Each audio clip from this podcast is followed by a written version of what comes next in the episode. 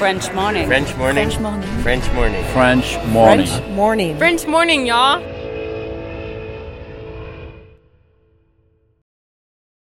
Cet épisode a reçu le soutien de la CFE. La CFE, vous connaissez? C'est la Caisse des Français de l'étranger et il s'agit d'une caisse de sécurité sociale créée en 78 pour les Français résidant hors de France. Maladie, maternité, accident du travail ou encore retraite. La CFE permet aux Français de l'étranger de continuer de bénéficier de la même protection sociale qu'en France, à l'étranger. Pour en profiter, il vous suffit d'adhérer à la CFE, peu importe votre situation, peu importe le pays dans lequel vous vivez ou dans lequel vous vous rendez, et bien entendu, peu importe la pathologie ou les circonstances, catastrophes naturelles, faits de guerre, etc. Grâce à la CFE, vous pouvez vous détendre. La Caisse des Français de l'étranger assure la continuité avec le système français de sécurité sociale lors de votre départ de France, mais aussi lors de votre retour d'expatriation, ou encore grâce à la prise en charge des frais de santé pendant vos prochaines vacances en France. Pour en savoir plus, direction cfe.fr.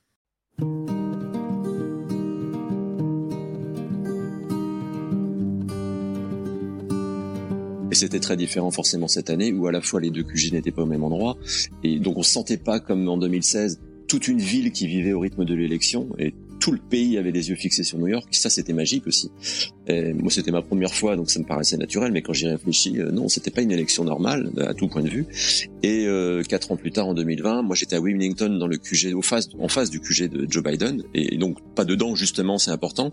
Pas dedans à cause de l'épidémie, donc euh, à l'extérieur. Et, euh, et Trump à la Maison Blanche.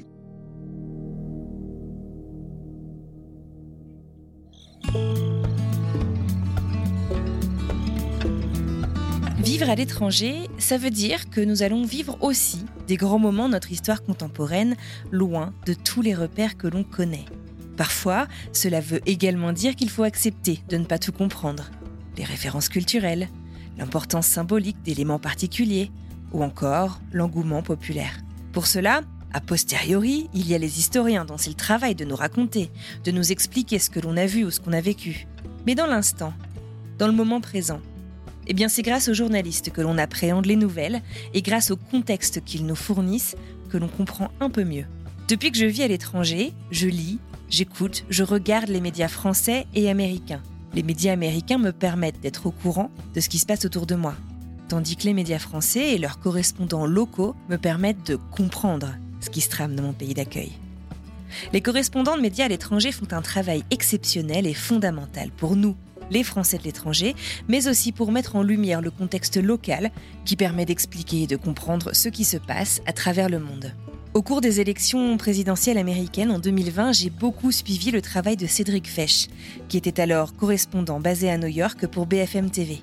Dans cet épisode de French Expat, Cédric revient sur son quotidien de correspondant, sur ses quatre années au rythme intense des nouvelles, sur les aspects un peu moins reluisants de son métier aussi, et enfin sur cette campagne hors du commun en 2020 qui opposait Joe Biden et Donald Trump, et qui clôturera son mandat de correspondant à New York.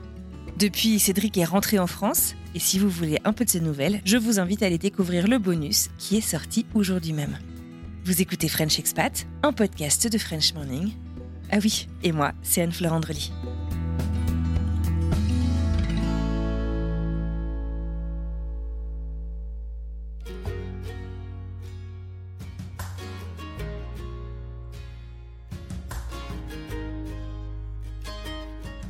Est-ce que avant euh, de commencer, ça t'embêterait de te représenter, euh, nous dire un petit peu donc euh, d'où tu viens, ton âge et puis bah, ce que tu fais dans la vie, donc pour ceux qui ne te connaîtraient pas, s'il te plaît. Euh, bah, je vais avoir 47 ans à la fin du mois. Le 28 novembre Ah. précisément, c'est l'an- l'anniversaire de la création de BFM TV. C'était un Ah, c'est marrant. voilà. D'accord.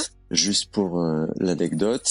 Et sinon, euh, bah, je suis euh, journaliste depuis environ 25 ans maintenant. Moi, j'ai fait une école de journalisme juste après le bac à Tours, l'IUT de Tours. Et après, j'ai travaillé longtemps dans le réseau France 3 en région. J'ai dû faire la moitié, enfin toutes les toutes les, les rédactions de France 3 en région, quasiment au-dessus d'une ligne euh, La Rochelle euh, Lyon. Ok. Et ça pendant longtemps. Réda- reporter, euh, présentateur, rédacteur en chef. Donc déjà beaucoup de terrain. national aussi à France 3. Ouais.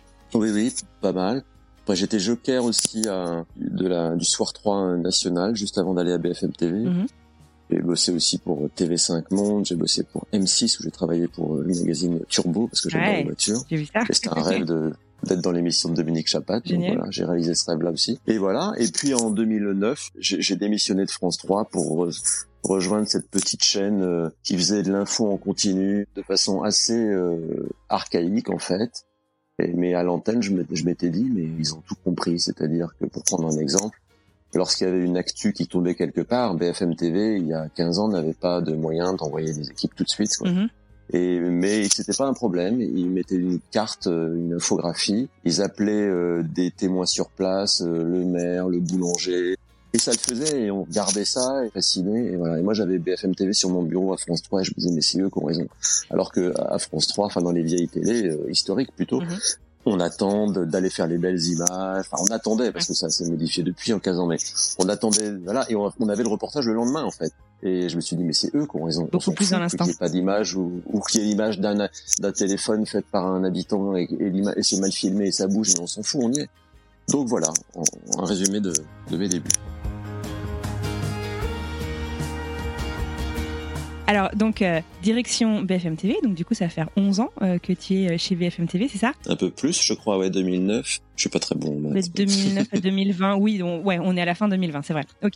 Ah, on est bientôt en 2021. Je suis arrivé en mars 2021. D'accord. Ok. Alors, est-ce que donc tu es basé à New York depuis déjà 4 ans, depuis en fait le début du mandat de Donald Trump, si j'ai tout suivi?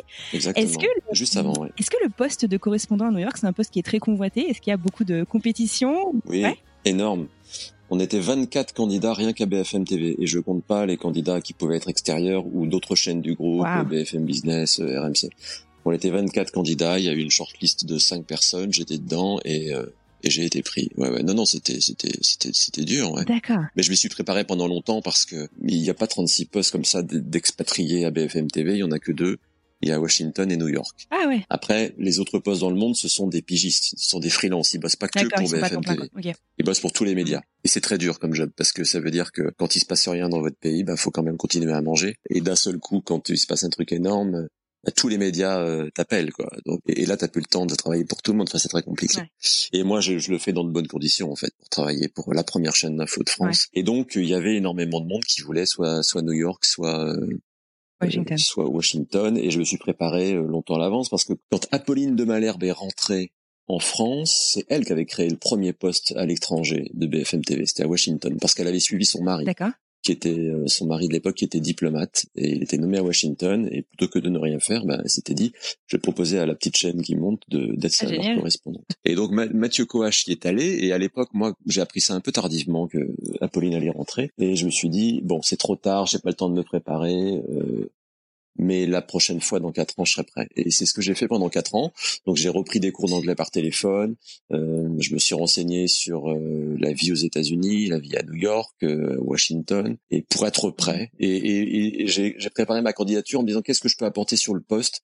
Et je défendrai une nouvelle façon de faire la correspondance pour une télé aux États-Unis. Justement on va on va y revenir et voilà donc j'ai travaillé dessus pendant quatre ans ouais D'accord. Tu connaissais les États-Unis Enfin, tu avais un attrait particulier pour les États-Unis ou c'était le poste qui te branchait particulièrement? J'adorais New York. D'accord. C'est la ville dans laquelle j'avais envie de vivre. Tu partais pas en terrain connu allé, euh, Non, enfin, quand on connaît New York aux États-Unis, on ne connaît pas grand-chose des États-Unis. C'est vrai, c'est vrai. et donc, euh, j'y étais allé six ou sept fois à New York, je crois, mais à chaque fois une semaine, pas plus. Mm-hmm. Et à chaque fois, je me disais, mais comment je peux faire pour vivre dans cette ville?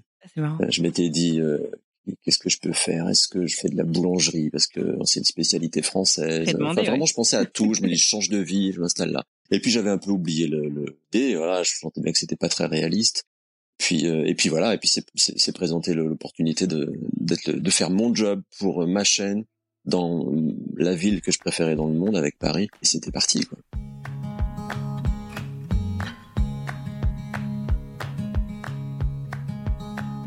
Et alors, tu disais justement que comment est-ce que tu pouvais bah, rendre ta candidature à ce poste euh, hyper unique? Un truc qui est frappant quand on te suit, moi je te suis sur Twitter depuis plusieurs années, c'est que tu es un peu un one-man euh, euh, show, quoi. Enfin... One-man band. One-man band, c'est le terme exact. Ah d'accord, ok. Donc c'est c'est pas c'est même pas inventé.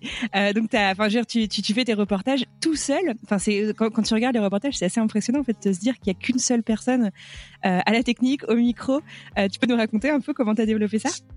Ouais, c'est un peu injuste parce qu'à chaque fois les gens disent euh, ah ouais mais de toute façon on, voit que lui à l'antenne mais il y a plein de monde derrière la caméra. en fait non mais c'est pour ça que je le cache pas parce que évidemment, quand on fait un reportage tout seul, en se cadrant tout seul avec un téléphone sur une perche à selfie euh, et qu'on tient tout, on doit se cadrer, on doit réfléchir à ce qu'on dit, on doit bouger. C'est pas exactement la même qualité qu'un reportage avec euh, un, un, caméraman, avec un preneur de son, avec des gens qui ont mhm. produit le reportage, c'est-à-dire qui ont calé les rendez-vous. On appelle ça des producteurs, qui ont calé les rendez-vous. Là, moi, je fais tout seul et quand je conduis la voiture, il y a personne qui la conduit pour moi.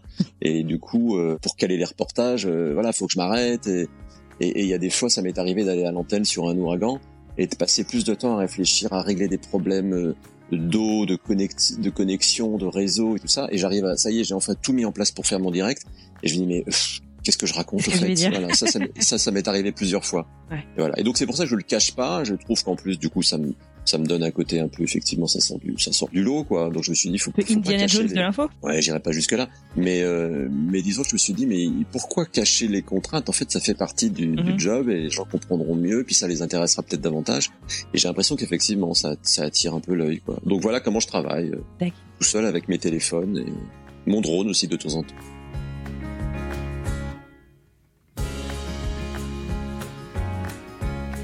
Alors donc du coup, on revient sur ton départ. Donc ça y est, tu as euh, le poste de New York tant convoité. Euh, Est-ce que tu es parti seul? Non, je suis parti en couple. D'accord, ok. Comment ça se passe donc quand on est journaliste? Il y a des visas presse, c'est ça? Oui, il y a un visa I, qui est un visa assez facile à avoir en fait quand on est dans une rédaction.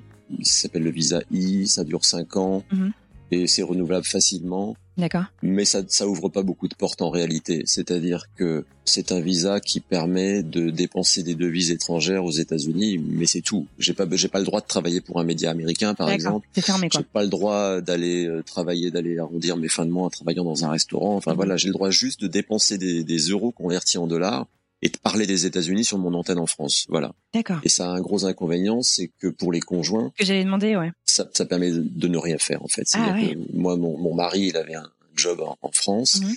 il a jamais pu avoir son visa, un visa de travail. il est sur mon visa et il peut rien faire. Voilà. D'accord. Donc c'était c'est ce qu'ils appellent ici aux États-Unis un visa shopping. C'est-à-dire que le conjoint peut juste faire, faire du shopping et dépenser euh, l'argent et c'est tout.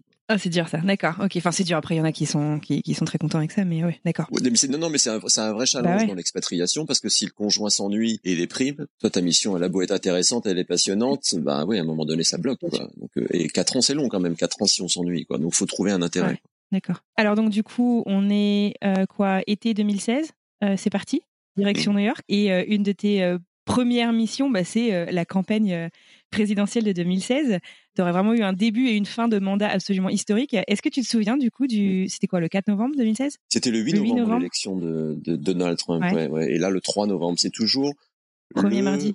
Euh, premier mardi, voilà, c'est ça, de, de la du mois de mmh. novembre. Ouais, bah c'était dans New York parce que ça avait une spécificité cette élection, c'est que les deux candidats étaient de New York, euh, Trump dans sa Trump Tower euh, et Hillary Clinton était là était là aussi et elle son QG, c'était le Javits Center. Ah. Une sorte de palais des congrès, tout vitré euh, sur le bord de, de Hudson, à l'ouest de Manhattan. Voilà. Donc ça, c'était pratique pour couvrir comme élection. Et c'était très différent forcément cette année, où à la fois les deux QG n'étaient pas au même endroit, et donc on se sentait pas comme en 2016 toute une ville qui vivait au rythme de l'élection et tout le pays avait les yeux fixés sur New York. Ça, c'était magique aussi. Et moi, c'était ma première fois, donc ça me paraissait naturel. Mais quand j'y réfléchis, mhm. euh, non, c'était pas une élection normale à tout point de vue. Et euh, quatre ans plus tard, en 2020, moi, j'étais à Wilmington dans le QG, au face, en face du QG de Joe mhm. Biden, et donc pas dedans justement, c'est important, pas dedans à cause de l'épidémie, donc euh, à l'extérieur. Et, euh, et, Trump à la Maison Blanche. Wow. Qu'est-ce que tu en garderais comme euh, souvenir de, cette, euh, de, de, ces deux grandes élections? Enfin, J'imagine que c'est hyper difficile à, à, résumer euh, en un souvenir, mais... eh ben, un bouleversement. Les États-Unis qui ont basculé dans l'inconnu en, en, 2016, mm-hmm. qui ont vécu une extrême tension pendant quatre ans, en étant complètement dans le brouillard, en sachant pas où on allait, avec un président imprévisible qui rythmait les journées des, des Américains. Et c'était très dur. Je pense autant pour les démocrates qui évidemment étaient déçus, qui étaient écœurés par la présidence Trump, et pour les, les républicains mm-hmm. aussi parce qu'il y avait un vrai affrontement démocrate, républicain, enfin l'Amérique divisée en deux pendant quatre ans. Et ce que j'en retiens, moi, c'est une sorte de soulagement. Euh, là, en de, samedi dernier, 2020, euh, euh, élection de Joe Biden. Je dis soulagement en essayant de pas. Enfin, faut que j'explique que je, quand je dis ça, c'est que j'essaie de pas prendre parti, de dire je suis pro Trump, pro Biden ou républicain ou démocrate. En plus, je vote pas ici. Voilà, j'ai pas à prendre parti. Moi, je raconte la vie comme elle est. Mais ce que j'ai ressenti, moi, c'est quand même un, un, soulagement énorme de se dire, ça y est, il y aura plus le président des États-Unis, quel qu'il soit. mais qui tous les jours déversent euh, de la haine, de l'autre, de l'agressivité. C'est toujours des Américains contre d'autres Américains. Voilà, ça, on peut se dire que ça va être terminé.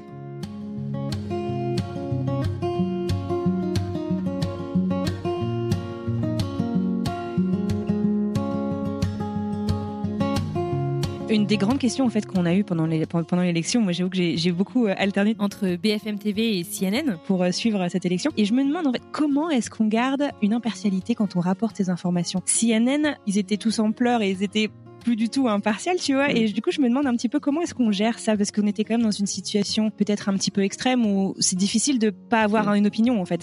Ouais, c'est très compliqué, c'est très compliqué. Donc, il faut rester factuel et faut faut faut éviter de commenter. Et c'est très compliqué parce qu'en même temps, le, boulot de, de journaliste, c'est pas juste dire les choses et laisser les gens se débrouiller avec. On est là aussi pour apporter du contexte trier. Ouais. Bah ouais, je vois, il y a beaucoup de réactions sur Twitter quand je poste des, des choses, des informations. Si Donald Trump dit quelque chose, euh, je, je, vais souvent dire alors attention, ça c'est faux parce que. Et là, vous avez des pro-Trump français qui vont dire ah mais on te demande pas ton avis, euh, t'es journaliste. Ouais, mais le journaliste c'est pas un perroquet. Il est là pour donner un contexte et pour donner les clés à ses, ses auditeurs, ses téléspectateurs, ses lecteurs, pour qu'ils comprennent l'actualité. Donc c'est très compliqué de donner le contexte parce que forcément le contexte, il, soit il met en valeur ou il dévalorise le message, en l'occurrence de Donald Trump. Mais euh, voilà, et c'est compliqué aussi parce que, euh, alors j'ai mis quelques mois à, à, à prouver une position euh, là-dessus sur comment gérer Trump, mais ma limite c'est que je me dis, on ne doit pas donner son avis sur une politique économique, euh, même d'immigration. Voilà, ce sont des choix politiques et j'ai pas à dire ce que j'en pense. Par contre, je, moi je me dis qu'il y, y a des valeurs qui sont des valeurs de vivre ensemble et ça, quand c'est attaqué, c'est mon job de voilà, c'est, on est dans, on est dans l'anti-humanité, dans l'illégalité. Je, je, je peux pas être neutre par rapport à ça. Donc, quand on a un candidat à la présidentielle qui dit euh, les Mexicains sont tous des voleurs, des violeurs qui vont violer nos, nos jolies jeunes filles blondes et tout ça, il a dit tout ça quand même. Là, on peut, on peut, on peut pas dire c'est une opinion comme une autre. Non, c'est pas une opinion comme une autre. Donc là-dessus, je revendique de, oui, de perdre de la neutralité, mais parce que pour moi, il, on peut pas être neutre. Enfin, je voudrais pas franchir un point Godwin aussi rapidement, mais en même temps, euh, sous, sous, quand Hitler était au pouvoir, est-ce qu'il fallait traiter Hitler comme une, une un, dirigeant comme les autres? Non, je pense pas. Je pense qu'à un moment donné, il mm. faut dire quand les choses sont pas normales quand même. Bien sûr. Et justement, bah, ça, ça m'amène un peu à ma prochaine question. Comment est-ce que tu as vécu donc euh, le fait d'être journaliste sous l'administration Trump? Et je remets ça dans son contexte, c'est qu'il a vraiment pas été tendre avec les journalistes aussi. Hein. Enfin, euh, aller sortir de ces briefings. Euh, alors, je sais pas si toi, tu n'étais pas à New York, si, si tu as, assisté directement à des briefings à la, Maison Blanche, mais de manière générale, comment est-ce que tu as vécu euh, Tu dis que tu as mis un petit peu de temps justement à te positionner? J'ai pas fait de briefing à la Maison Blanche, mais j'ai fait pas mal de meetings de Trump. Et ça, ah, c'est étonnant parce que un meeting de Trump, c'est une pièce de théâtre, c'est toujours la même, avec ah introduction, des rendez-vous et une conclusion, et avec la seule des parties qui changent, qui sont les parties liées à l'actualité qu'il commente. Mmh. Mais au bout de 20 minutes, une demi-heure, il y a toujours cette partie où là, il se tourne vers, enfin, il se tourne il pointe du doigt les journalistes qui sont toujours au milieu de la foule en face de lui dans un îlot avec des praticables pour qu'ils soient un peu en hauteur et à hauteur de son visage à lui pour le filmer. Et à ce moment-là, il les pointe du doigt et il dit voilà, fake news, fake news, les ennemis du peuple, CNN. Et ça, c'est dans tous les meetings. Ça, c'est assez surréaliste à vivre quand même. Et je me souviens que le soir de l'élection, moi, j'étais sur la sixième avenue en face du QG de, de Trump. Quand on a su qu'il était élu, on a vu arriver des casquettes rouges qui sont pas si euh, nombreuses que ça à New York, qui est très démocrate. Et ils nous pointaient du doigt en nous disant, nous menaçant, en disant voilà, ça y est, on est au pouvoir, ça va changer, ah. méfiez, méfiez-vous. ça met dans le bain. Hein. Ouais, on se dit putain, on est aux États-Unis quand même, c'est le pays du free speech et de la liberté, c'est une grande démocratie. Et là, on avait le sentiment de basculer dans quelque chose d'inconnu. voilà, ça c'était euh, c'était assez étonnant ça.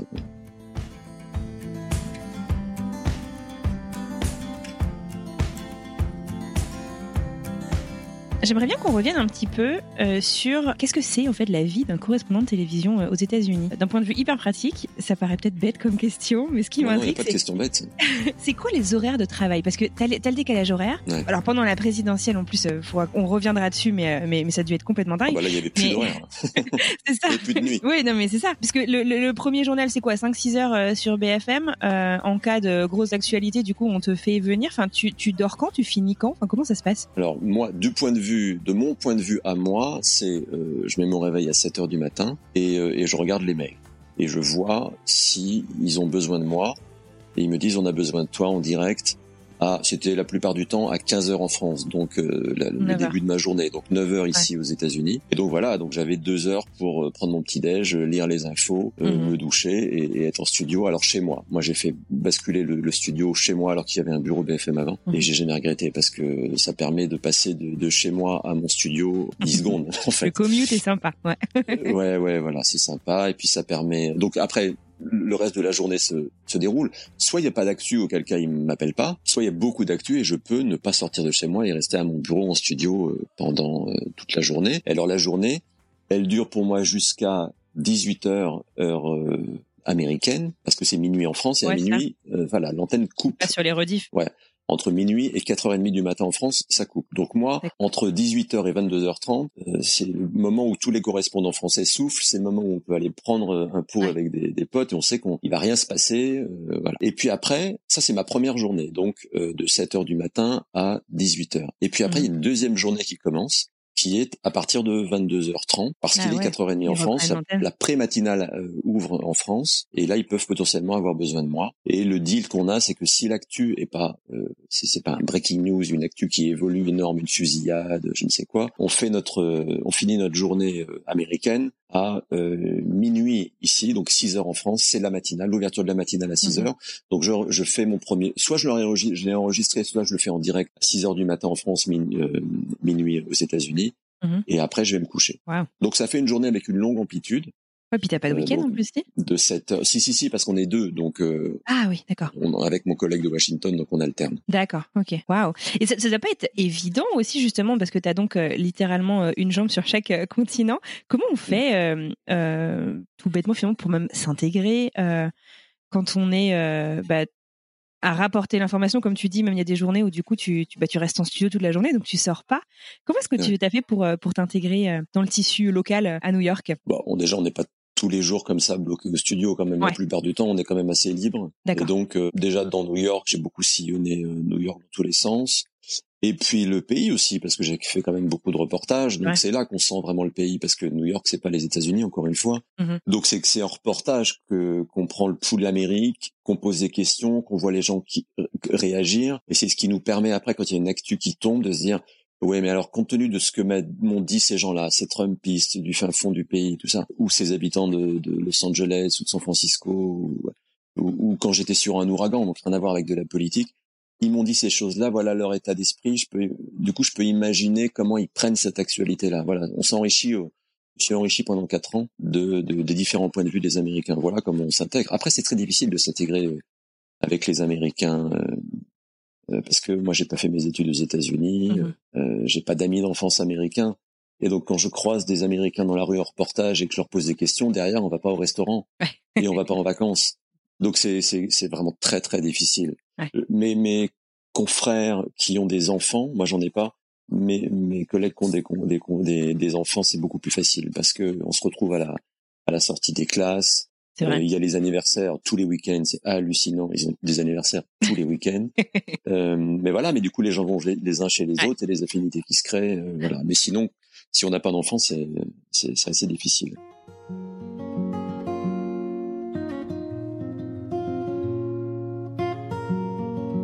Tu as été, euh, du coup, tu le disais, euh, amené à rencontrer beaucoup, beaucoup de personnes euh, partout aux États-Unis. Tu as fait des reportages, bah, je crois que tu disais hier sur Twitter 34 États que tu as fait, c'est ça?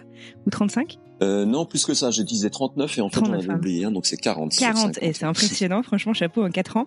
Euh, je t'avais d'ailleurs croisé, je crois, au CES à Las Vegas il y a quelques années. Ah oui Ouais, la question du coup, qui est certainement difficile, mais est-ce qu'il y a une interview qui t'a profondément marqué et pourquoi? Oh, C'est c'est impossible comme ça, mais au moment où tu me posais la question, il y en a une qui m'est venue à l'esprit, donc on va dire que c'est celle-là. c'est aussi parce que je l'ai revue il y a pas longtemps, mais c'est Pete Buttigieg. Ah ouais. Alors on est en, on est en 2020. Voilà, donc c'était en 2019, en juillet 2019, le soir où la cathédrale Notre-Dame de Paris a brûlé. Ah ouais. Et moi, je commençais à travailler sur la présidentielle. Je savais que Pete Buttigieg était, euh, c'était l'un des candidats à la primaire démocrate, mhm. euh, très jeune, pas 40 ans, euh, euh, vétéran, maire d'une petite ville, South Bend dans l'Indiana, euh, gay, en couple. Et euh, c'était une candidature insolite quand même aux, États-Unis, quoi. Et brillant, vraiment. Le mec parle huit langues. très posé, voilà. Et moi, je me disais, mais ce mec a, a des chances, quoi. Mm-hmm. Mais bon, un an plus tard, non. mais quand même, on peut reparler plus tard. à mon avis, il sera dans le gouvernement, lui.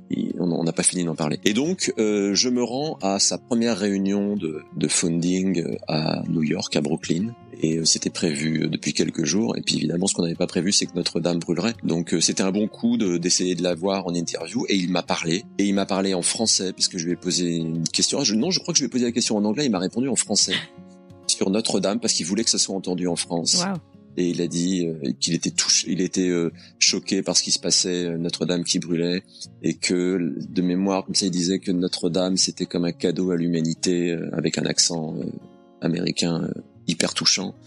Et voilà. Et c'est une, c'est une, un, un, bon coup de l'avoir en français. Et c'est une interview qui a fait le tour du monde qui a été reprise par énormément de, de médias qui m'ont pas demandé mon avis, qui l'ont pas racheté, alors que normalement c'est l'usage quand même.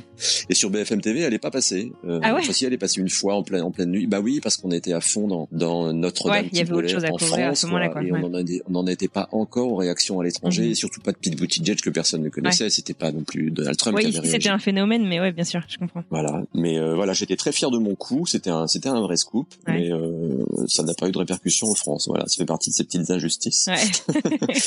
mais, mais voilà. Et après, je suis allé euh, à South Bend, euh, je suis allé devant chez lui, euh, je suis allé filmer son, ses voisins et interviewer. J'ai fait un magazine sur lui. Donc voilà, ça c'est un bon souvenir d'interview. Mais il y en a plein, évidemment, plein d'autres. Ouais, non, j'imagine, j'imagine. Euh, Dis-moi, comme tous les humains, hein, je pense qu'on a des idées parfois un peu préconçues sur tout un tas de choses. Est-ce qu'il y a un événement, une rencontre qui a remis en question une idée que tu avais en fait des États-Unis? Enfin, j'imagine peut-être plein. Ma question peut-être vachement difficile encore.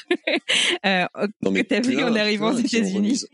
plein qui ont remis en question la vision que j'avais des États-Unis. Alors en même temps, je te disais, j'étais conscient de connaître New York et pas les États-Unis. Donc j'étais vraiment, euh, j'avais un regard vierge complètement. Et j'ai, je pense avoir un peu compris les Américains. Faut rester humble, mais je crois avoir compris la complexité de ce pays. Euh, il y a plusieurs Amériques, il y en a deux grosses, on va dire, grossièrement. Il y a l'Amérique des, des côtes, qui sont aussi, euh, qui est aussi l'Amérique des villes en fait donc euh, New York, euh, Washington, euh, Miami. de l'autre côté, Los Angeles, San Francisco, San Diego, Seattle, mm. et qui sont toutes des villes qui profitent à fond de la, de la mondialisation, euh, des, des smartphones, de la, de, de la digitalisation, le fait de pouvoir commander sur son ordinateur et d'avoir tout le, le lendemain en bas de sa porte. ouais. ouais, parfois le jour même, de, euh, qui, qui profitent à fond des brassages euh, avec les étrangers, qui mhm. comprennent bien où est quel est l'intérêt. Il y a cette Amérique-là qui qui vote beaucoup démocrate quand même quand on regarde la carte de l'élection c'est tout bleu quoi. et puis il y a l'Amérique profonde qui euh, qui n'a pas besoin du reste du monde les États-Unis déjà ils le connaissent pas ils connaissent pas forcément bien leur pays déjà ils connaissent leur leur état ils voyagent pas ils ont pas besoin ils sont très heureux. Souvent, ce sont des zones très rurales. là, je pense par exemple aux farmers. Ils, voilà, ils vivent sur leur ferme et ils passent des journées entières parfois sans voir d'autres êtres humains, dans une nature extrêmement hostile, avec des éléments euh, qui se déchaînent. Quand ils se déchaînent, ils sont terribles. Les ouragans, la neige, la, chaleur, voilà. Euh, une nature qu'on ne connaît pas. Euh, nous, en France, on n'a pas idée de ce que c'est de tomber sur un alligator ou un serpent à sonnette ou voilà, c'est quand même assez incroyable ça de pouvoir croiser ça dans la nature, un ours. Euh, euh voilà, il y a des gens qui, ces, gens-là, ils ont besoin d'être armés pour ces, ces, ces raisons-là, d'avoir un gros pick-up très euh, puissant, et ils comprennent pas du coup, et, et, les gens de Washington ne comprennent pas non plus ces gens-là, vous avez la personne de Washington, elle est avec sa, sa Toyota hybride, euh, les armes, elle voit vraiment pas du tout pourquoi on a des armes. Mm. Et forcément, le farmer, avec son gros pick-up, il en a besoin et ses armes, il comprend pas le mec de Washington qui veut le faire rouler en voiture électrique sans armes. voilà. Et, et, ces deux Américains, là, ils ont le droit d'exister tous les deux et ils ont des, ils ont des, euh, c'est très légitime. Leur vision de l'Amérique est très légitime à tous les deux. il faut les arriver, faut arriver à les faire se comprendre entre eux. Bon courage, Joe Biden. Ouais, c'est clair. c'est clair. Il va y avoir un gros travail de réconciliation euh, là-dessus. Mm.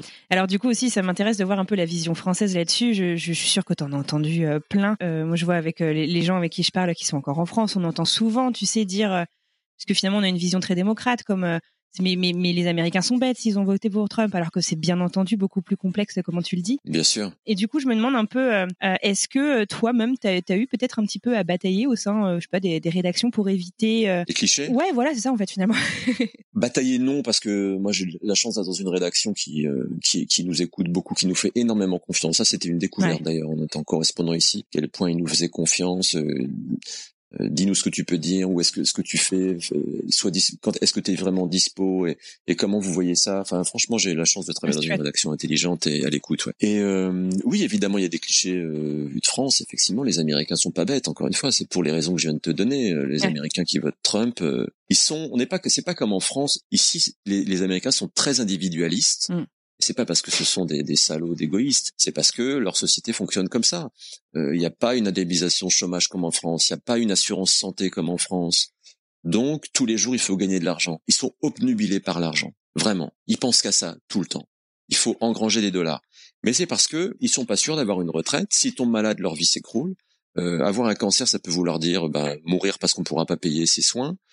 Euh, voilà, euh, vous avez un enfant qui, a, qui, a, je sais pas, une, opération cardiaque, un truc très compliqué, maladie chronique, et eh ben, va peut-être falloir vendre la maison et tout, quoi. Et vivre dans un mobile-home. Voilà, la vie américaine, c'est ça. Donc, ils ont, ils font des choix de vie, ils ont des décisions, ils ont des priorités dans la vie qui ne sont pas celles des Français, mm. parce qu'ils n'ont pas la vie des Français.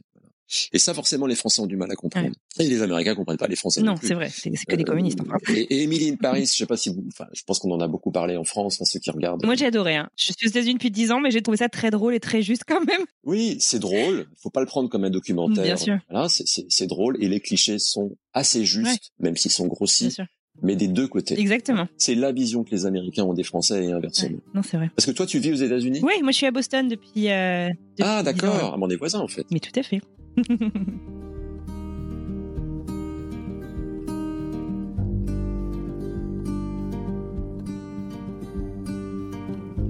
La façon dont on rapporte les informations entre la France et les États-Unis, j'imagine que c'est aussi un peu différent. En France, on parle pas facilement d'argent, on dit pas pour qui on a voté. Mm. Est-ce qu'il y a des sujets qui sont tabous aux États-Unis ou est-ce que au contraire tout est tout est permis? Non, c'est beaucoup moins tabou qu'en France, c'est vrai. Euh, euh, exactement ça, c'est-à-dire l'argent par exemple. L'argent est pour qui on a voté. Alors, t'imagines bien que dans l'Amérique de Donald Trump, moi si j'avais pas pu demander aux gens pour qui ils avaient voté et pas politique, ça aurait été compliqué. Alors, il y a des réticences parfois, hein. mm-hmm. euh, surtout au bout de quatre ans, plus qu'il y a quatre ans d'ailleurs. Les gens étaient plus fiers peut-être. Euh. Ouais, c'est ça. Ceux qui avaient voté Trump étaient euh, fiers d'expliquer euh, pourquoi. Maintenant, ils ont compris que ça posait problème. Ouais, enfin, l'Amérique est tellement, les tensions sont tellement exacerbées que les gens préfèrent ne plus trop en parler. Ouais. Enfin, c'est la vérité du moment là. Hein. Mmh, bien ça, sûr, ça bien a encore évolué là, mais donc oui, il y a moins de tabous d'argent et de politique qu'en France. c'est plus facile pour travailler. Et puis les Américains ont l'habitude de passer à la télé. Enfin, pour eux, passer à la télé, c'est pas, c'est pas un événement. Je une bêtise, un, mot de travers.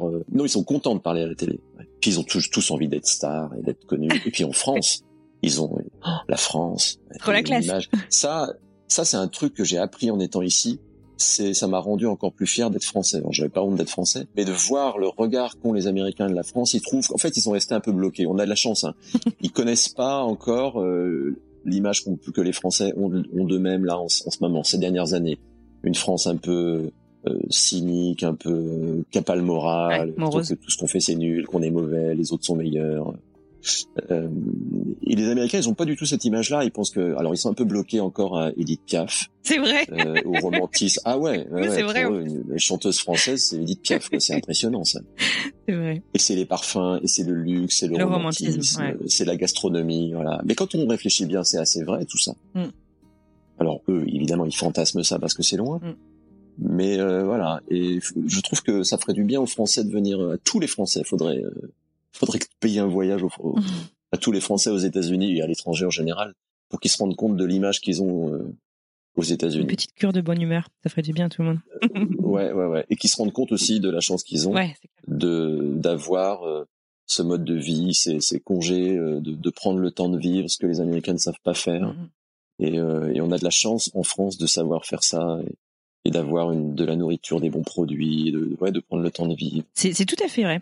Euh, Est-ce que ton expérience justement de correspondant ici, tu as appris des méthodes journalistiques aussi qui sont peut-être propres aux États-Unis ou, ou est-ce que finalement euh, on travaille de la même manière euh, des deux côtés euh, de l'océan? Non, on travaille pas de la même manière ici. Alors c'est paradoxal, mais ils sont, ils continuent à travailler un peu à l'ancienne en fait. Il y a des méthodes de cinéma, ah c'est-à-dire euh, les équipes, les grosses chaînes de télé. Je parle pas des chaînes régionales qui travaillent un peu comme les chaînes en, France, les petites chaînes en France, mais c'est-à-dire équipe réduite, à l'iPhone aussi comme moi. Au bout de quatre ans, je l'ai vu beaucoup se développer. Même au début, j'étais tout seul et maintenant, dans la rue, il y a beaucoup de journalistes étrangers, surtout ou chaînes régionales, qui travaillent à l'iPhone. Sinon, les Américains, les, grosses chaînes de télévision, elles ont des moyens de ah ouais, ouais, ouais. Mais beaucoup de personnes, en fait. Ça, c'est étonnant. C'est pour ça aussi que le chômage est aussi bas aux États-Unis. C'est qu'il y a plein de petits jobs, quoi. Ils embauchent plein de gens alors qu'ils sont pas bien payés, qui font plusieurs jobs à la fois, mais ils ont un job. C'est ça la grosse différence. Et donc les Américains, non, ouais, ils, non, ils m'ont pas appris grand chose. Je trouve que leurs reportages, par exemple, sont pas propres. Je trouve que les, les reportages européens, et pas seulement français, sont beaucoup plus propres. On soigne plus la qualité de l'image, le montage, les transitions entre les images, les sons. Ici, ça va, c'est à la hache, quoi. Donc je trouve pas ça beau. Mhm. Par contre, ce que je retiens, c'est que, euh, mais c'est dans un sens plus général, et pas que la télé, euh, les Américains n'ont pas peur de faire des choses différentes. Ils n'ont pas peur d'être jugés. Et donc, euh, moi, ça m'a beaucoup aidé. Je n'étais pas complexé, mais à faire différent, puisque je tournais à l'iPhone tout seul je, je, je crie des reportages différemment de ce qu'on fait, je dis des choses à l'antenne qu'on n'a pas l'habitude d'entendre dans la voix d'un journaliste français, je, je dis ce que je dis ce que je, je, ressens par exemple, mmh. ce qui est un peu un tabou français, et ça c'est plus américain de dire ce qu'on ressent. Dans ça, ouais, ils m'ont un peu modifié. Et il y a une grande différence entre la culture française et américaine, c'est que par exemple dans une école, à l'école, euh, en France, l'échec est un tabou on peut pas se tromper. Ah, C'est-à-dire qu'on tremble avant que la, la, euh, nous donne la parole. Euh, et, si on se trompe, euh, on a l'impression d'être, c'est pas bien quoi. Tu as, tu as échoué. Mmh Aux États-Unis, c'est pas ça. C'est vas-y, dis-nous, ok, ah bon, non, c'est pas ça, tu t'es trompé, mais c'est bien, tu as essayé, recommence et on valorise l'expression. Et c'est très dur pour les enfants de mes, mes copains expats là qui sont qui ont eu des enfants, qui avaient des enfants français, qui les ont scolarisés pendant quatre ans, qui vont rentrer en France. Mmh. Euh, et, à chaque fois, c'est dur parce qu'ils veulent parler tout le temps, ils veulent prendre la parole en classe tout le temps, et en général, le, réflexe des instituts, c'est mais arrête de parler comme ça, il n'y a pas que toi dans la classe. c'est une adaptation complètement différente. Euh, voilà, ouais, ouais. et ça change tout dans la vie après ça. C'est-à-dire que les Américains n'ont pas peur du tout de s'imposer mm. Euh, dans leur vie, dans la société et dans le monde, y compris dans les affaires. Alors que nous, les Français, on a toujours un complexe d'infériorité quand même, faut bien le dire. C'est vrai, c'est vrai, c'est tout à fait juste. Et en même temps, on est très fiers de la France. C'est très paradoxal. On a l'image d'un d'un peuple fier, un peu arrogant. Et c'est vrai qu'on a ce côté-là parfois. Oui, c'est la France, les valeurs, la France, machin. Et en même temps, on est, on a un complexe d'infériorité quand même.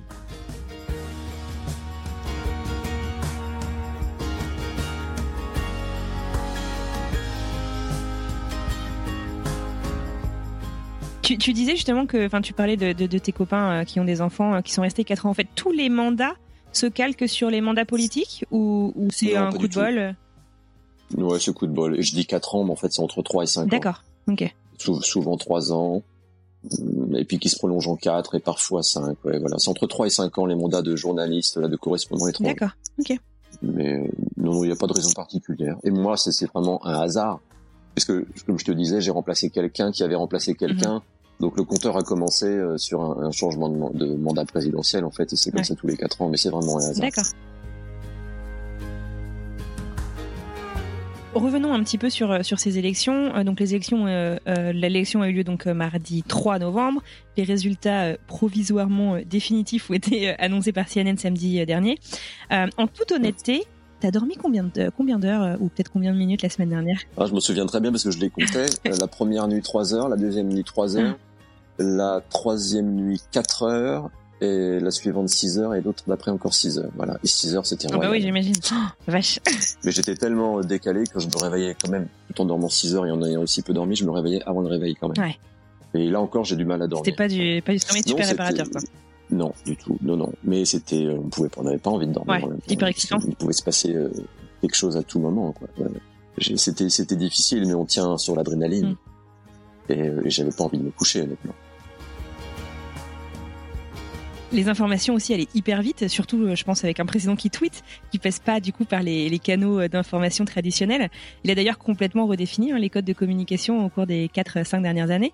Comment est-ce que tu t'es adapté et comment, enfin, à, la vitesse à laquelle va l'information, comment est-ce que tu arrives à vérifier tes infos? Ça doit être, euh, ça doit être une sacrée gymnastique intellectuelle, j'imagine. Bah, quand on est euh, correspondant à l'étranger, on n'a pas toute une rédaction comme en France, et donc du coup, les règles sont pas les mêmes. C'est-à-dire qu'en France, avant de donner une info sur BFM TV, on la vérifie nous-mêmes, on appelle les sources. Euh, si elles sont officielles, c'est un ministère, c'est une administration, c'est voilà, c'est une entreprise. Voilà, aux États-Unis, on peut pas faire ça parce qu'on représente rien. BFM TV n'est rien du mhm. tout aux États-Unis. C'est euh, c'est comme en France une télévision régionale d'un pays de l'Est. On ne connaît même pas la chaîne. Quoi. Donc, euh, on a du mal à avoir du, temps, euh, du temps disponible euh, dans pas des administrations, des officiels, des entreprises, voilà, des hommes politiques. C'est impossible d'avoir une interview quasiment. quoi. C'est vraiment à l'arrache. Boutique Diège, moi, on me répondait même pas. Donc je l'ai eu parce que. Tu chopé. ouais, parce que j'ai, je suis resté dans la foule et, et, à un moment donné, il s'est levé la foule et j'ai sorti mon micro, je lui ai mis sous le nez, j'ai allumé ma lumière, et il était comme un lapin dans les phares et il m'a répondu. Voilà, mais c'est la seule façon d'avoir une interview vraiment quasiment euh, aux États-Unis. Sinon, c'est des, des, semaines, des mois d'approche. Et quand on travaille pour une chaîne d'info continue, on n'a pas ce temps-là, mmh. clairement. Euh, par exemple, euh, mon, mon confrère de Paris Match, Olivier O'Mahony, qui a réussi, qui a eu une interview de Nafissatou Diallo là, ouais. euh, de l'affaire DSK, euh, il s'y est pris en janvier parce qu'il est allé euh, au procès de Weinstein et il a rencontré des gens et il a envoyé des mails comme ça voilà. Et il a eu fait une interview au mois d'août quoi. Et euh, voilà. Et quand on est tout seul d'une chaîne info qu'on est pris par le, le, torrent de l'actu quotidien on n'a pas le temps de, de faire ça. Donc ça veut dire que notre source c'est les autres mais c'est les médias américains. D'accord. Et après euh, cela dit les médias américains sont très très fiables. Et on mélange tout ça et on mélange les sources on vérifie et euh, on voit s'ils disent tous la même chose. Et puis de toute façon c'est toujours nous on, on dit pas on dit jamais c'est nos mm-hmm. infos voilà, les, les, les médias américains disent ça, voilà ce qui se passe ici.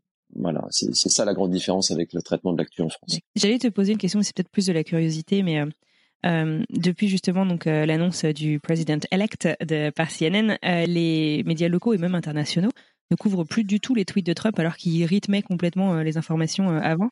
Mais parce qu'il ne tweet plus. Oh bah encore. Il ne tweet quasiment plus. Alors déjà pendant pendant l'élection, le, processus électoral, à part dire euh, j'ai gagné fraude, j'ai gagné fraude, euh, il n'y avait pas grand chose. on, va pas le, va pas le répéter à chaque fois. Mm-hmm. Et là maintenant, il retweet en permanence, euh, en rafale, dizaines et des dizaines de tweets de gens qui le soutiennent et qui sont d'accord avec lui pour dire qu'il y a des fraudes. Mm. Enfin, on a compris sa position. Si tu veux, il y a, y a, plus de développement. Ouais, bien sûr. Et, en plus, tout est faux. Tout ce qui tweet est faux là, mais vraiment. Toutes les fraudes, c'est théorie. Enfin, il y a aucune preuve. C'est on est dans la théorie conspirationniste euh, à 100%. Ouais. Donc c'est pour ça qu'on en parle un peu moins. Quoi. Et puis je pense que les médias américains sont aussi dans, projetés dans l'avenir maintenant. comment Trump va se comporter avec Biden? Comment se passera la transition? Que fera-t-il après euh, le 20 janvier? Mmh. Et que va faire Biden? Et pareil, qu'est-ce qu'il va faire après le 20 janvier? On en est là. Quoi.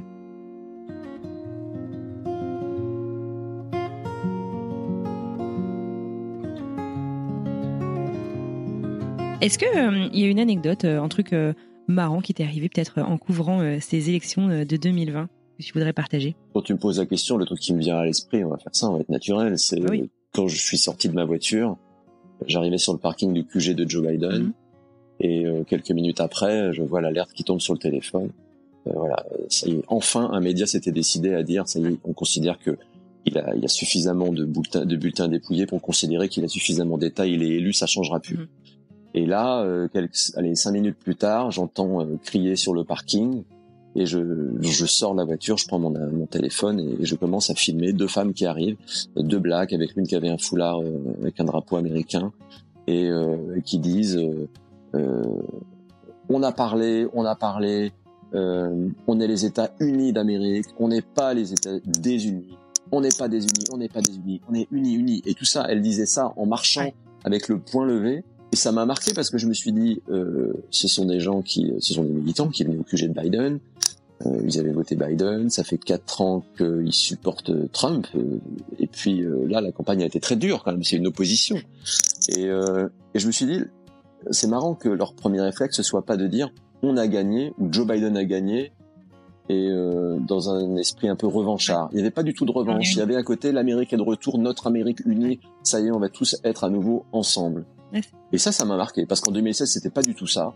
Et comme je te disais tout à l'heure, en 2016, les Trumpistes, ils, ils défilaient en disant on a gagné, vous allez voir ce que vous allez voir, vous qui n'avez pas voté pour Trump. Voilà. Et ça, j'ai trouvé ça hyper émouvant. Et c'est à ce moment-là que j'ai senti la chape de plomb qui se levait en fait. Je me suis dit ah c'est vrai qu'on va plus avoir un président quel qu'il soit qui tous les jours diffuse euh, sur Twitter, à la télévision, euh, des paroles toxiques en fait et de, de, la haine en fait et de l'agressivité. Waouh, mais c'est vrai que rien que tu racontes cette scène, ça donne des frissons. quel est, enfin, dans quel état d'esprit du coup est-ce que tu quittes euh, le pays? Ouais, C'est une question qu'on me pose beaucoup en ce moment et j'ai toujours la, la, même réponse. Je suis triste de partir et content de rentrer. euh, triste de partir parce qu'évidemment c'est quand même une vie exotique. Je suis conscient que c'est une vie insolite d'être ici, que de se réveiller tous les jours à New York, d'être sur le trottoir à New York. J'ai toujours l'impression que c'est le Truman Show qui démarre le matin quand je descends, euh, je vais dans la rue et euh, il y a le soleil qui se lève, euh, il y a les, les superintendantes qui passent le jet d'eau sur le trottoir, hello et tout. C'est vraiment c'est le Truman Show quoi. Ça recommence tous les jours quoi. Et donc ça c'était génial. Les amis que je me suis fait ici, ça vraiment ça va. Et puis et puis parce que la vie en France, va je sais qu'il y a de l'amorosité, donc euh, triste de quitter ce pays qui est hyper optimiste pour retrouver un pays qui va pas bien en ce moment, qui est mon pays mais qui va pas bien. Et en même temps content de retourner chez moi parce que c'est chez moi, c'est mon pays, il y a mes amis, il y a ma famille, il y a la, la bouffe française, il y a les petites routes françaises, euh, il y a les projets que j'ai en France, euh, mon, nouveau boulot en France. Donc ça va être ça va être génial. Et puis aussi parce que je me suis, pour tout te dire, quand je suis venu ici aux États-Unis, j'avais tout envisagé y compris de parvenir en France. D'accord. Moi, je l'avais pas dit à personne, ni à mes employeurs, ni à mes parents, mais euh, ça leur aurait fait peur. mais je m'étais dit, on sait jamais, ma vie va changer, je vais, je vais, ouais, je vais avoir tout à fait adopter le pays. Ouais, voilà. Et en fait, j'ai compris au bout d'un an ou deux qu'en fait non. Ah ouais, rapidement. J'étais pas devenu américain. Ouais, j'étais pas devenu américain et que je le deviendrai pas. Parce qu'on a des valeurs en France qui sont ce que je disais tout à l'heure, de prendre le temps de vivre. Euh, l'argent n'est pas tout dans la vie la gastronomie. Euh, ici, ils sont tout le temps en train de courir après le temps, quoi. Mmh. y compris prêts à mal manger parce que c'est du temps perdu et ils s'assiedent à peine pour manger, quoi. Alors que moi, j'adore passer des heures à, manger et, et j'ai remarqué que les, Américains, les, Français, encore plus ici, ils s'assiedent à table et de quoi ils parlent? De bouffe et du prochain repas qu'ils feront ou des précédents repas qu'ils ont fait. Enfin, c'est incroyable pour ça. Donc voilà pourquoi je suis voilà, je rentre dans mon pays et ça, ça va être un déchirement, je le sais. Et euh, j'ai les larmes qui montent aux yeux en en, en parlant, mais euh, mais non, je suis content de rentrer en France. Ouais. Si c'était à refaire, tu reviens du coup ou pas? Ouais, à refaire là, c'est-à-dire on me dit tiens, on a à nouveau besoin de toi en correspondant, est-ce que je reviens mmh Ouais, alors peut-être pas tout de suite, mais euh, ouais, je crois que je serais capable de replonger. Mais ouais, il faut faire une pause, mais mais ouais, ou un autre pays. Moi, maintenant, j'ai envie de découvrir le Japon. je rêve du Japon. Oh, ce serait génial. Parce que je pense que c'est un des rares pays pour un Européen dans le monde où euh, on peut vraiment être paumé. C'est-à-dire que d'un seul coup, on est dans la rue et on, on comprend pas ce qui est écrit, euh, on comprend pas la, langue. Les, les, usages sont parfois inverses de, les bons usages sont complètement inverses au, au, Japon. Enfin, on est complètement paumé. Je pense que ça, c'est intéressant à vivre.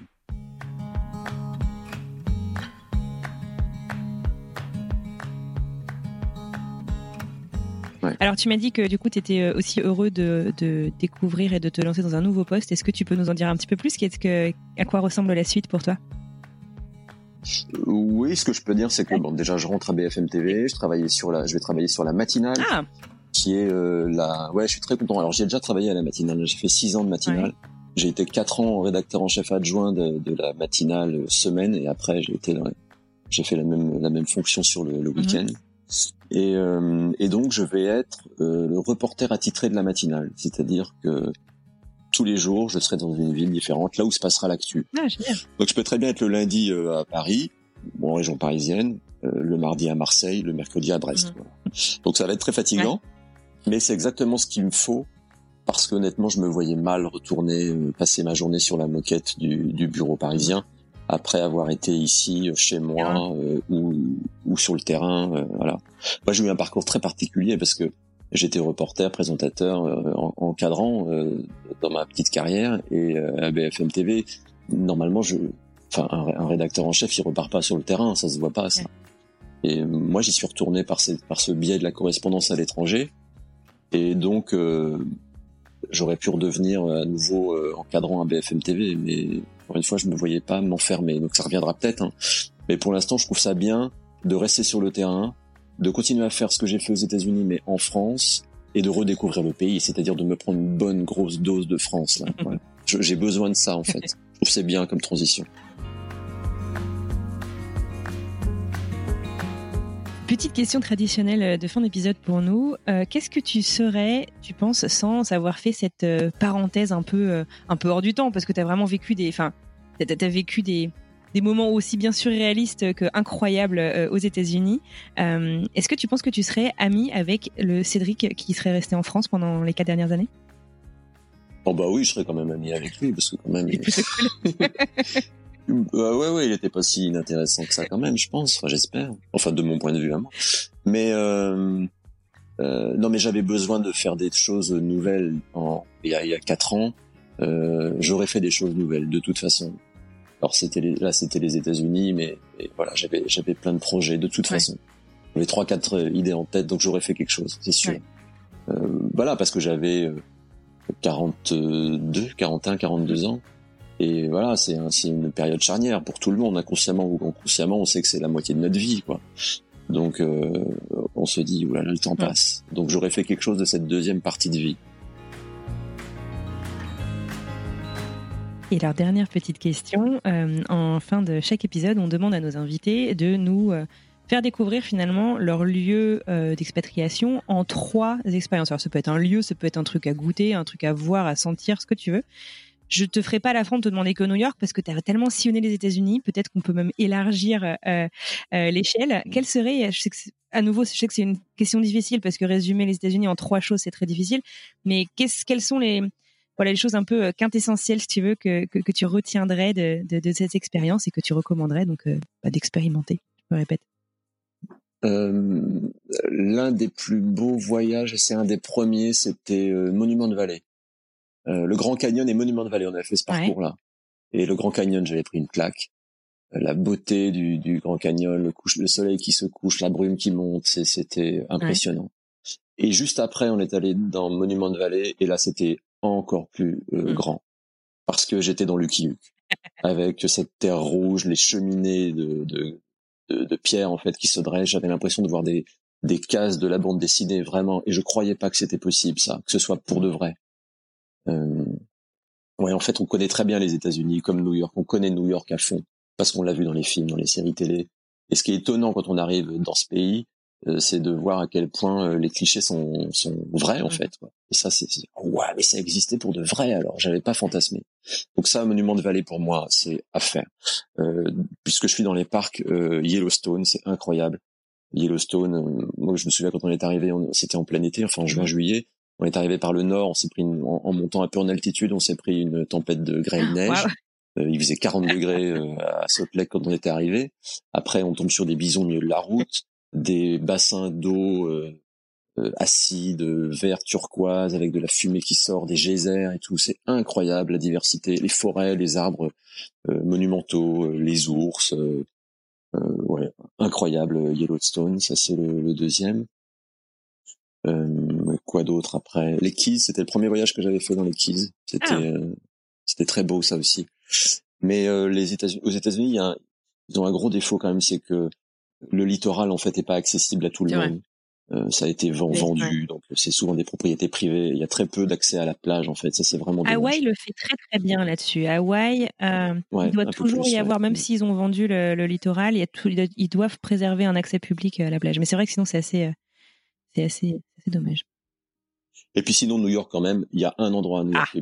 qui, a été vraiment ma respiration et surtout pendant le confinement, c'est Central Park.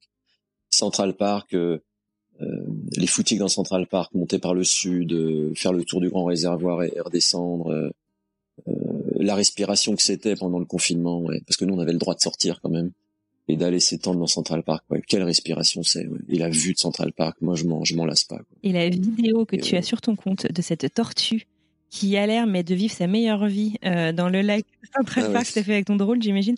Magnifique. Non non non, avec l'iPhone en zoomant. Ah, c'est impressionnant depuis le château qui est au milieu. Il y a un château au milieu de Central Park. C'est assez peu connu quand on est touriste de passage comme ça, mais il y a un, petit château. Et c'est cet endroit-là que je l'ai filmé. Oui, effectivement. Elle, prenait ah ouais, On aimerait bien à cette place, elle a l'air bien. Super. Et le truc qui m'avait fait un déclic quand euh, la première fois que je suis venu à New York, je me souviens, c'était justement d'avoir fait un footing dans Central Park et de revenir par la la 74e euh, rue, 72e, je sais plus, euh, euh, là où il y a le Dakota, euh, Dakota Building où euh, John Lennon s'est fait abattre. Et je me souviens d'avoir d'avoir fait ce footing, donc on est dans un état un peu second après un footing, on est plein d'endorphines, et d'être passé là en pèlerinage au pied de ce Dakota Building, là où il s'est fait abattre. Et, et, je me souviens très bien que j'étais revenu et que et que j'avais eu les larmes aux yeux vraiment. Et euh, je m'étais dit mais t'es là voilà. Parce que je me souvenais en plus que tu parlais du petit Cédric euh, tu parlais de celui d'à 4 ans mais moi je pensais à celui qui était tout petit et qui avait appris euh, qui avait pas compris la mort de, de John Lennon en fait. Euh, j'avais pas compris ce qui s'était passé pourquoi on tue un chanteur. Et euh, et là de me retrouver ça ça avait été le déclic. Et je crois que c'est là que l'histoire d'amour avec euh, avec New York a été vraiment scellée quoi. Ah ouais vraiment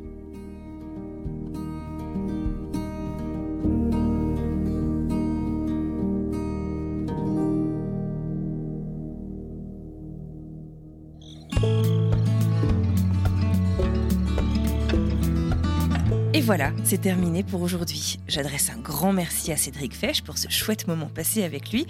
Et j'espère que vous aurez, vous aussi, apprécié cet épisode autant que moi j'ai eu de plaisir à le réaliser. Si c'est le cas, vous connaissez le refrain absolument par cœur. Rendez-vous sur vos plateformes de podcast.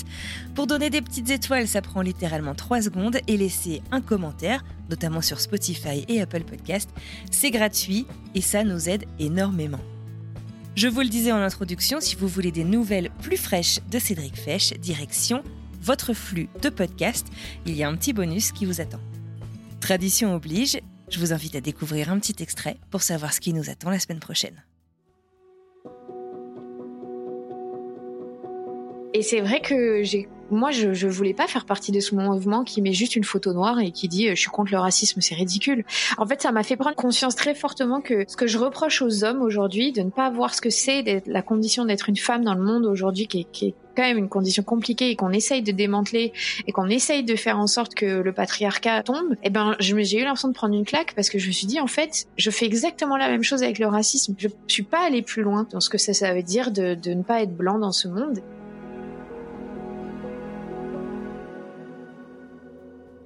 Il ne me reste plus qu'à vous souhaiter une merveilleuse fin de journée, une très belle fin de semaine, et je vous dis à mardi pour une nouvelle histoire.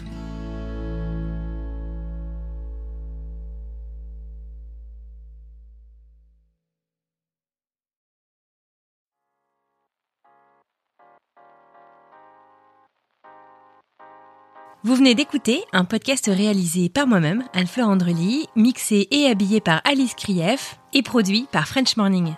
French Expat n'est pas le seul podcast de French Morning. Pour retrouver tous les podcasts du groupe, rendez-vous sur frenchmorning.com slash podcast.